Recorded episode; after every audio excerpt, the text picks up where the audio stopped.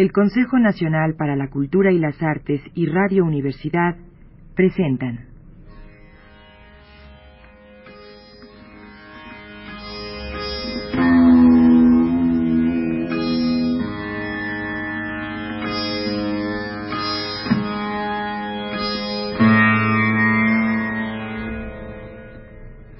La llave del tiempo.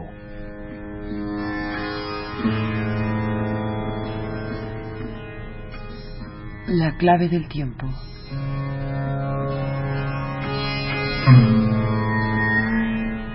La nave del tiempo. El ave del tiempo.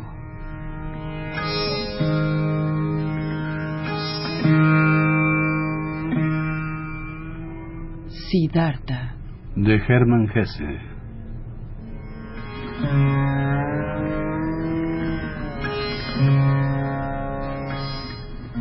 Parte.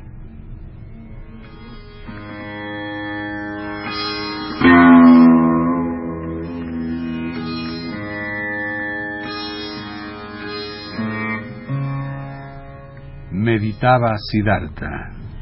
Qué sordo y torpe he sido. Si alguien lee un escrito para buscarle un sentido, no desprecia los signos y las letras, ni los llama engaño, casualidad o cáscara inútil. Al contrario, los lee, los estudia, los ama letra por letra. Sin embargo, yo quería leer el libro del mundo y el de mi propio carácter. Sin embargo, he despreciado los signos y las letras en favor de un sentido imaginado ya de antemano. Llamaba al mundo visible un engaño. Consideraba mi ojo y mi lengua como apariencias casuales y sin valor. No, esto ha pasado ya. Ahora me he despertado. Realmente he conseguido desvelarme. Y hoy por fin he nacido.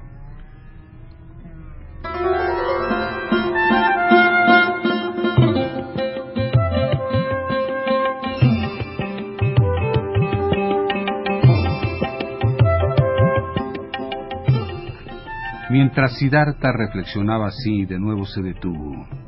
Ahora de repente como si se le hubiera cruzado una serpiente en el camino. Y es que de improviso había comprendido también lo siguiente.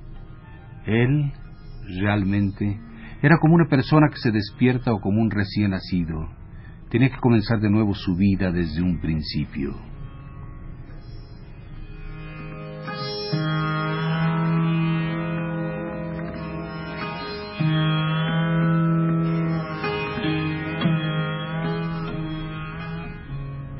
Aquella misma mañana, al abandonar el bosque de Yatabana, el de aquel majestuoso, y empezar a despertarse, a caminar hacia sí mismo, le había parecido natural su intención de regresar a su tierra y a su casa paterna después de los años de ascetismo. Pero ahora, en este momento, cuando se detuvo como si se le hubiera cruzado una serpiente en el camino, también se despertaron sus sospechas. No soy el que era. He dejado de ser asceta. Tampoco soy sacerdote o brahman. ¿Qué haré pues en mi casa junto a mi padre? ¿Estudiar? ¿Sacrificar? ¿Entregarme a la meditación? No, todo esto ha terminado. Ha salido para siempre de mi camino.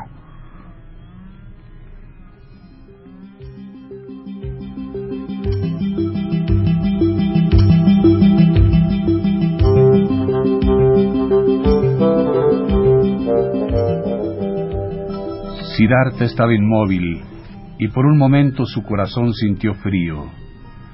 Cuando se dio cuenta de lo solo que se hallaba, sintió en su pecho un escalofrío, como si se tratara de un animal pequeño, un pájaro o una liebre.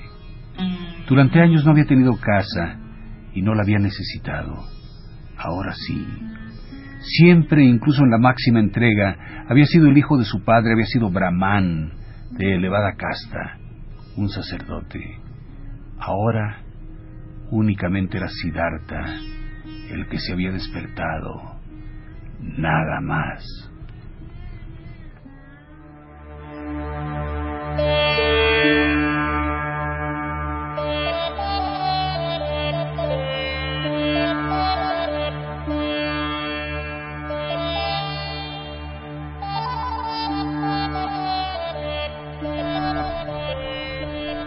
Respiró profundamente y por un momento al sentir frío se estremeció. Nadie estaba tan solo como él. No existía el noble que no perteneciese a la nobleza, ni el artesano que no formara parte del gremio de los artesanos y que no encontrara refugio entre ellos, que no participase en su vida y hablase su idioma. Todos los brahmanes se hallaban entre los brahmanes y vivían con ellos. El asceta, que no encuentra refugio en la clase de los samanas, e incluso el ermitaño perdido en el bosque, no era un solitario. También a éste le rodeaba su pertenencia. También compartía con una casta que era el suelo patrio. Govinda se había convertido en monje, y mil monjes eran sus hermanos, llevaban su mismo vestido, tenían su misma fe, hablaban su idioma. Pero él, Siddhartha, ¿a qué pertenecía? ¿La vida de quién compartiría? ¿Qué idioma hablaría?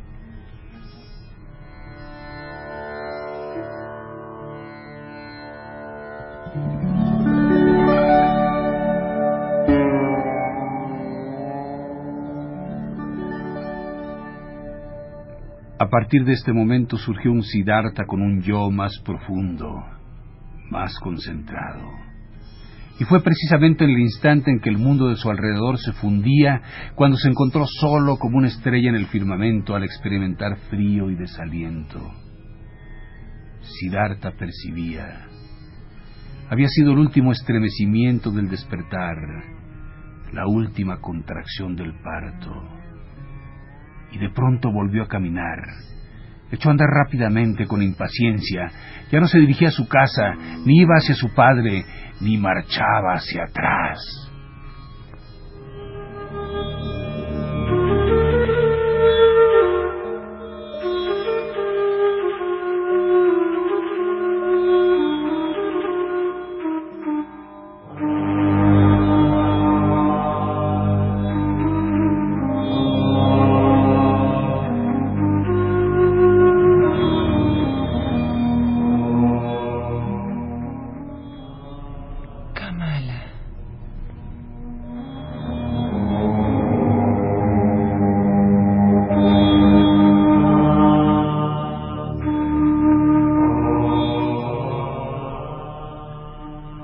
Cada paso del camino aprendía Siddhartha cosas nuevas, pues el mundo se encontraba cambiado y su corazón se solazaba.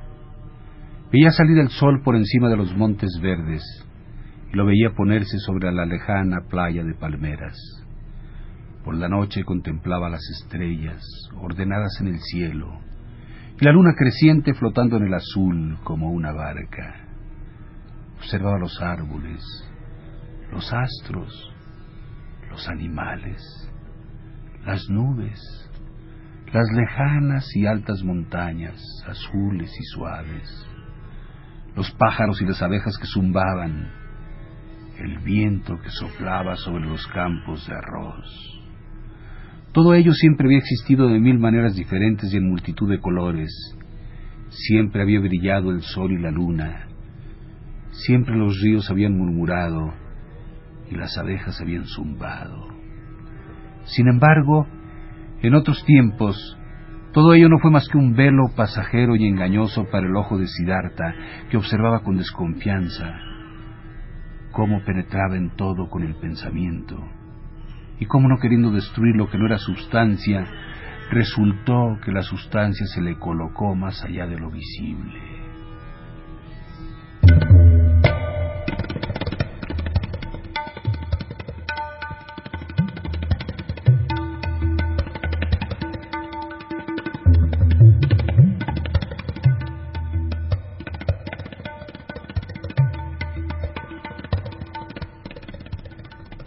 Su ojo libre veía más cerca, observaba y comprendía lo que se hallaba ante su vista, buscaba su patria en este mundo y no en la sustancia, su fin ya no estaba en el más allá.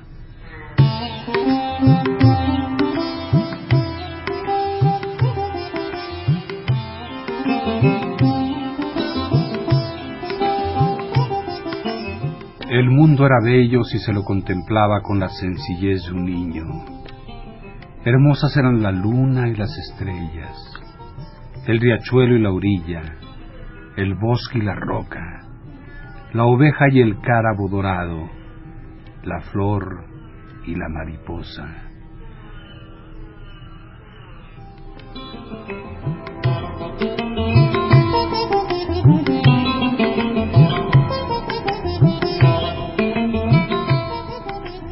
Bello y gozoso era el caminar por este mundo, de manera tan infantil, tan despierta, tan abierta a lo cercano, tan confiada.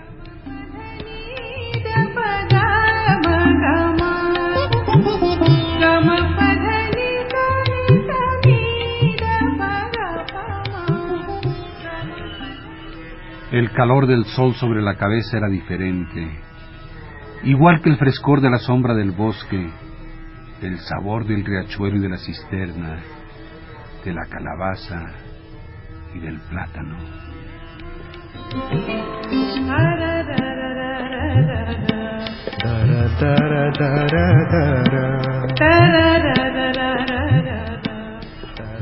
Los días eran cortos y también las noches.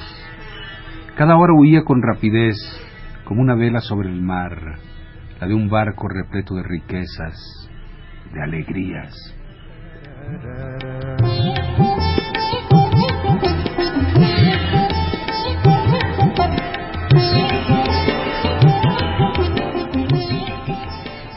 Siddhartha veía una familia de monos saltando por las copas de los árboles y escuchaba un canto ávido y salvaje.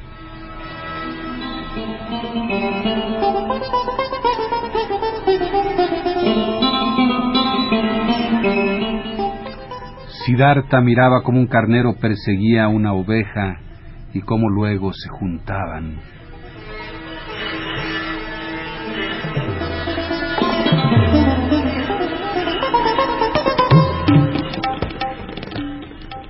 En el lago cubierto de cañas observó al tigre hambriento cazando de noche Delante de él saltaban en el agua los peces jóvenes, llenos de miedo.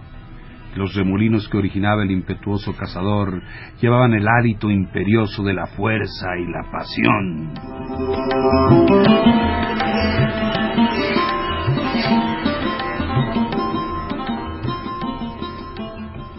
Todo eso siempre había existido, y él no se había percatado, no había participado del mundo ahora sí. Por su ojo pasaba la luz y la sombra. Por su corazón circulaban las estrellas y la luna.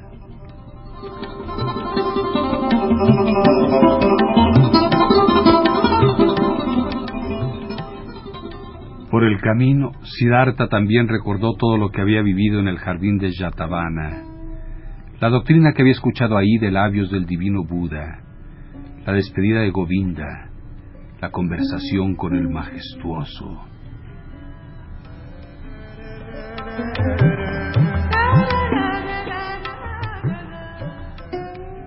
Acordóse de nuevo de las propias palabras que había dirigido al majestuoso, de cada frase. Comprendió con asombro que había dicho cosas que hasta entonces realmente no sabía. Lo que dijera Gotama que el tesoro y el secreto del Buda no eran la doctrina, sino lo inexplicable, lo que no podía enseñarse, lo que él había vivido en la hora de su inspiración. Esto era precisamente lo que él pensaba vivir ahora, lo que en aquel momento comenzaba a vivir.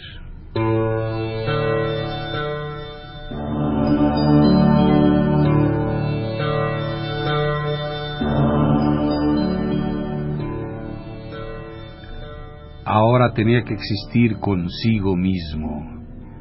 Incluso antes supo que su propio yo era Atman, hecho de la misma sustancia eterna del Brahma. Pero nunca había encontrado ese yo realmente, porque quería pescarlo con la red del pensamiento.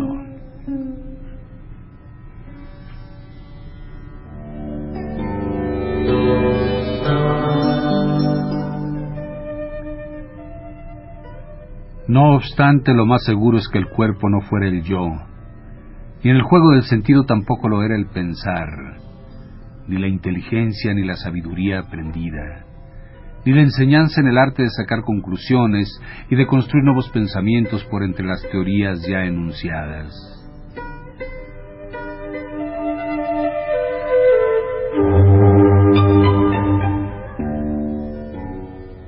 No, también el mundo de los pensamientos se encontraba aún de este lado, y no conducía a ningún fin. Se mataba al fugaz yo de los sentidos, y sin embargo se alimentaba al fugaz yo de las reflexiones y la sabiduría.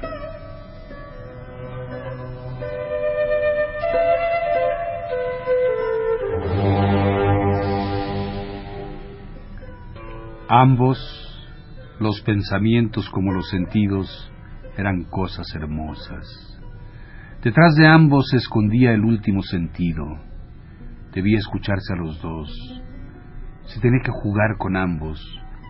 No se debía menospreciar ni atribuir demasiado valor a ninguno de ellos. Era necesario escuchar las voces interiores y secretas de ambos.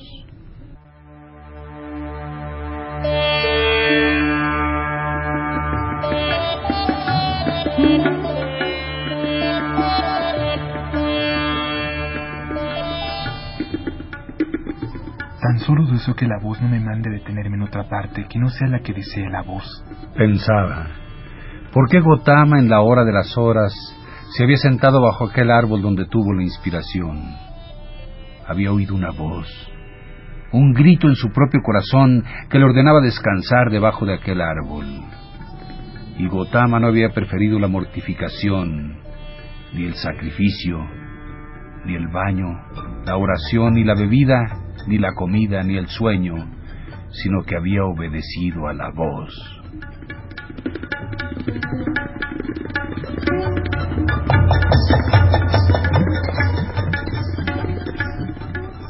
Obedecer así no era doblegarse a una orden exterior, sino solo a la voz interior.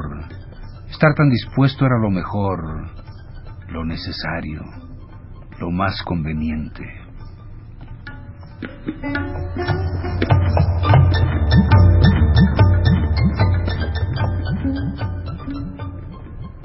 Durante la noche, cuando dormía en la choza de paja de un barquero junto al río, Siddhartha tuvo un sueño.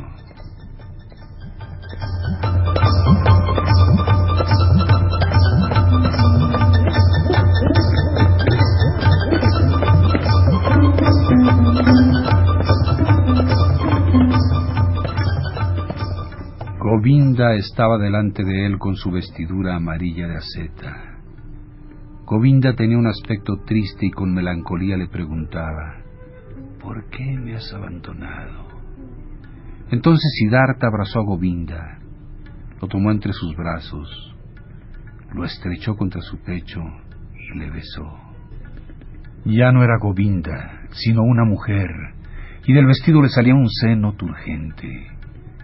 Tendíase Siddhartha y bebía. La leche de ese pecho sabía dulce y fuerte.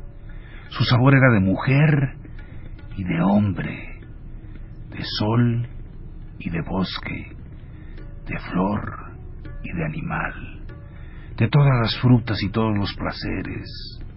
Embriagaba y hacía perder el sentido.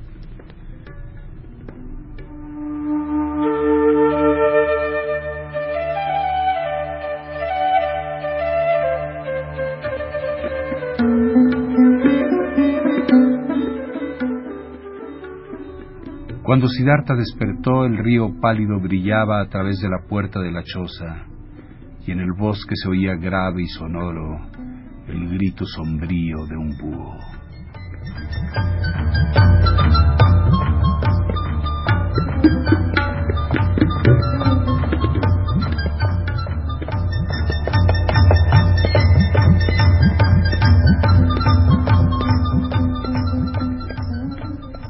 Al amanecer, Siddhartha rogó a su anfitrión, el barquero, que le llevara al otro lado del río. El barquero le trasladó en su balsa de bambú. El agua ancha resplandecía con el color cobrizo del crepúsculo matutino. Es un hermoso río, dijo a su acompañante. Sí, respondió el barquero. Es un río espléndido. Es lo que más quiero. A menudo lo he escuchado. Me he mirado en sus ojos y siempre he aprendido algo nuevo de él. Se puede aprender mucho de un río.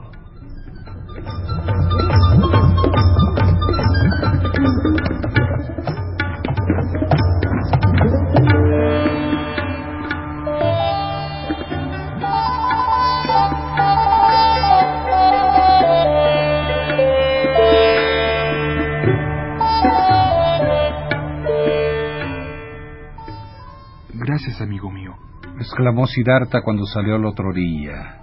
Por tu hospitalidad no puedo ofrecerte regalo ni pago alguno. No tengo patria ni hogar. Soy un samana, hijo de un brahman. Ya me di cuenta de ello, contestó el barquero. Y no esperaba de ti sueldo ni regalo. Me harás el obsequio en otra ocasión. ¿Lo crees así? preguntó alegre Siddhartha. Desde luego. También eso lo he aprendido del río. Todo vuelve. Tú también volverás, Amana. Ahora, adiós. Que tu amistad sea mi paga. Que pienses en mí cuando sacrifiques ante los dioses.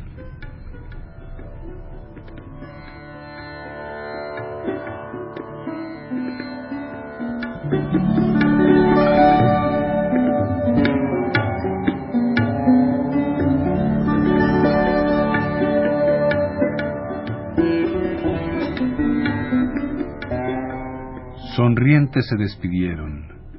Siddhartha sintióse contento por la amistad y la amabilidad del barquero. Es como Govinda, pensó Siddhartha. Todos aquellos que encuentro en mi camino son como Govinda.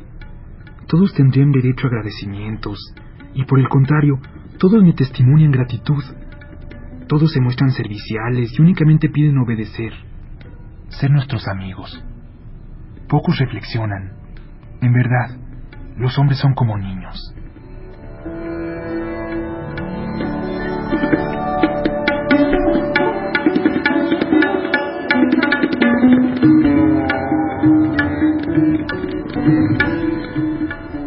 Al mediodía pasó por un pueblo. Delante de las cabañas de barro los pequeños se revolcaban en la calle, jugaban con pipas de calabaza y con caracoles, gritaban y se peleaban, pero todos huían tímidos ante el samana forastero. Al final del pueblo, en el camino por el que cruzaba un riachuelo, una joven estaba arrodillada, lavando vestidos a la orilla del torrente.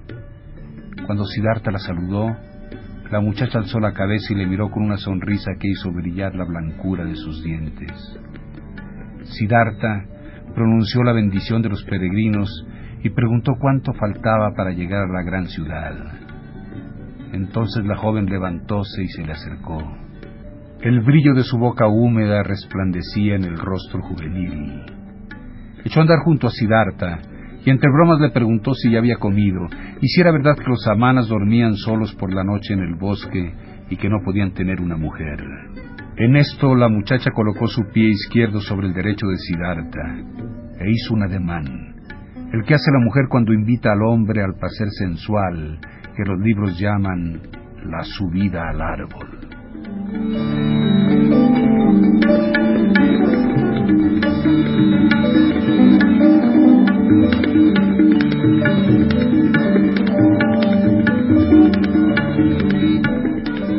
Siddhartha sintió cómo se le caldeaba la sangre y en aquel instante recordó su sueño. Inclinóse un poco hacia la mujer y besó con los labios el botón oscuro de su pecho. Luego levantó la mirada y vio que la joven le sonreía con vivo anhelo y que con los ojos le suplicaba.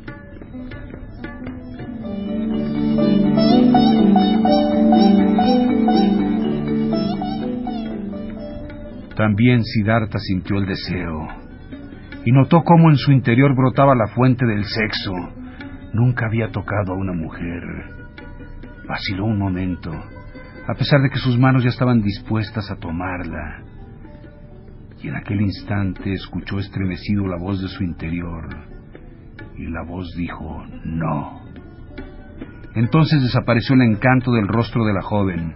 Siddhartha tan solo veía la húmeda mirada de una hembra animal en celo. Afectuosamente pasó la mano por su mejilla y se separó de la muchacha. Con pasos ligeros desapareció por el bosque de bambú, dejando atrás a la joven desengañada.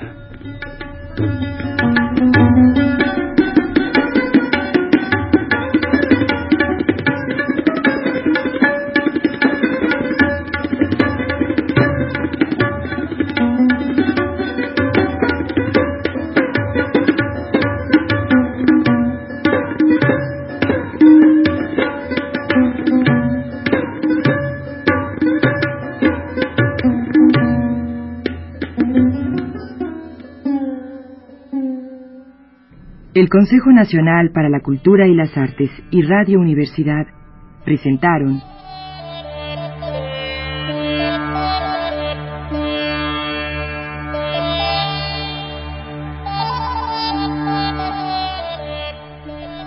La llave del tiempo.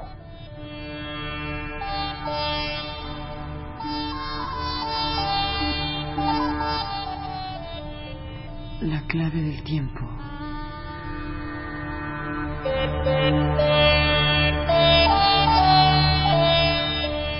La nave del tiempo.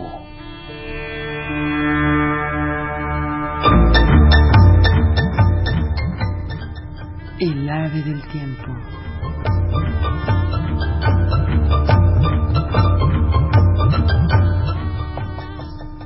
Siddhartha. De Hermann Hesse.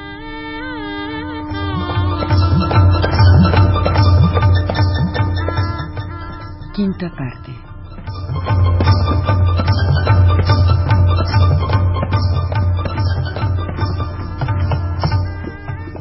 Narración, producción y dirección, Juan López Moctezuma.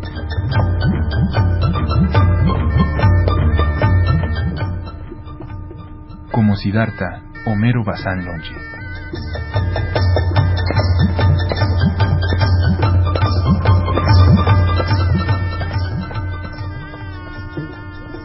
Realización técnica, Carlos Montaño.